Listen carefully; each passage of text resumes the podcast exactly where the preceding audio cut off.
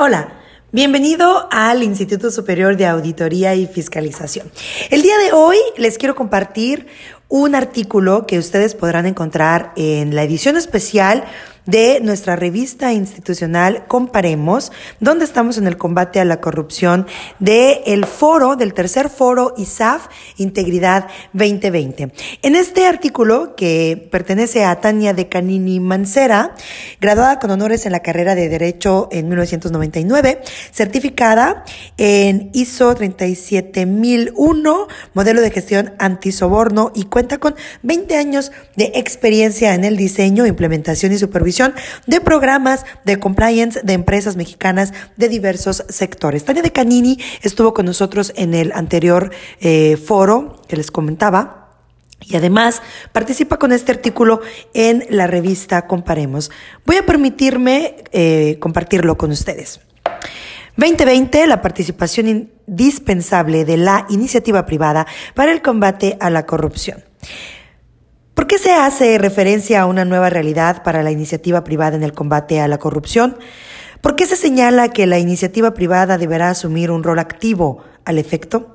La respuesta va más allá de la integridad o parámetros de conducta que siempre debieron ser seguidos al efecto y radica en las relativamente nuevas obligaciones para las personas morales de contar con programas o sistemas de cumplimiento, integridad y anticorrupción conocidos como compliance al interior de sus organizaciones y las fuertes sanciones para el caso de incumplimiento como lo son multas de hasta 100 millones, 120 millones de pesos.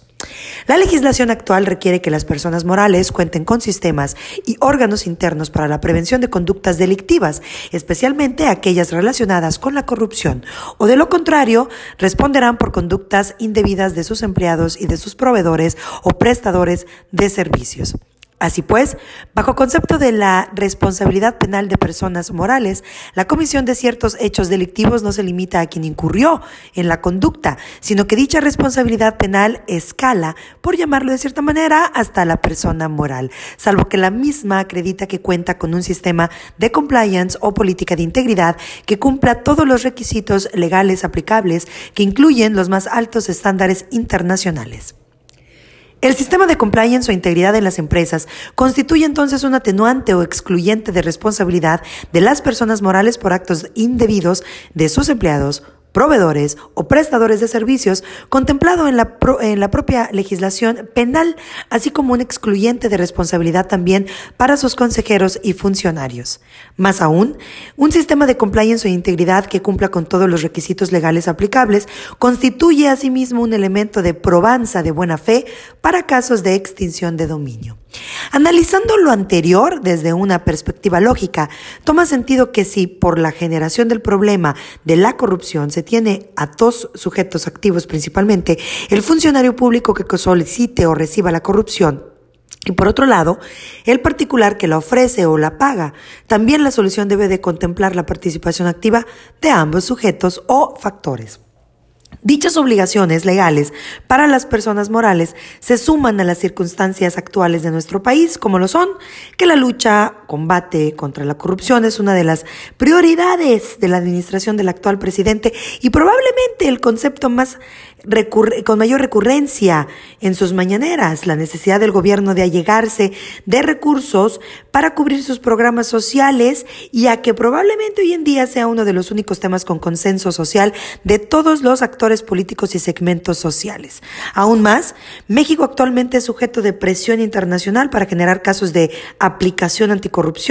pudiendo llegar a impactar incluso al acceso o financiamiento internacional del Banco Mundial o el Banco Interamericano de Desarrollo de no generarse. Tanto la OCDE como la Organización de Transparencia Internacional, dentro de las opiniones y recomendaciones que emiten, se, si bien reconocen que México cuenta con una legislación anticorrupción alineada a los estándares internacionales aplicables, Destacan la impunidad generada por la ausencia de la aplicación de dicha legislación, enfatizando la importancia de generar casos de aplicación real en el país. Es por todos los antecedentes y circunstancias señaladas que podemos señalar que estamos ante una nueva realidad para la iniciativa privada en el país, bajo la cual requieren tener un rol activo y preventivo contra la corrupción a través del diseño e implementación de sistemas o programas de compliance o integridad al interior de sus organizaciones y, por supuesto, el cumplimiento de los mismos, no solo como una buena práctica de gobierno corporativo, sino por una obligación legal cuyo incumplimiento podría acarrear delicadas y onerosas sanciones. Asimismo, es importante rescatar que este rol activo requerido a las personas morales, bien implementado, les podrá traer beneficios adicionales como lo son mayores controles y contrapesos internos que les permitan optimizar sus recursos, control de contingencias patrimoniales y reputacionales, valor de sus marcas, ventajas competitivas, mejores puntuaciones en licitaciones y prevención de fraudes internos, entre otros.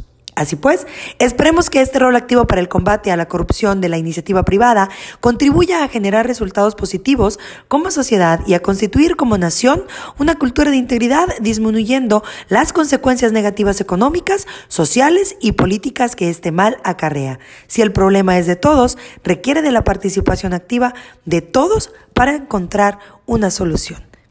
Te esperamos en nuestra siguiente cápsula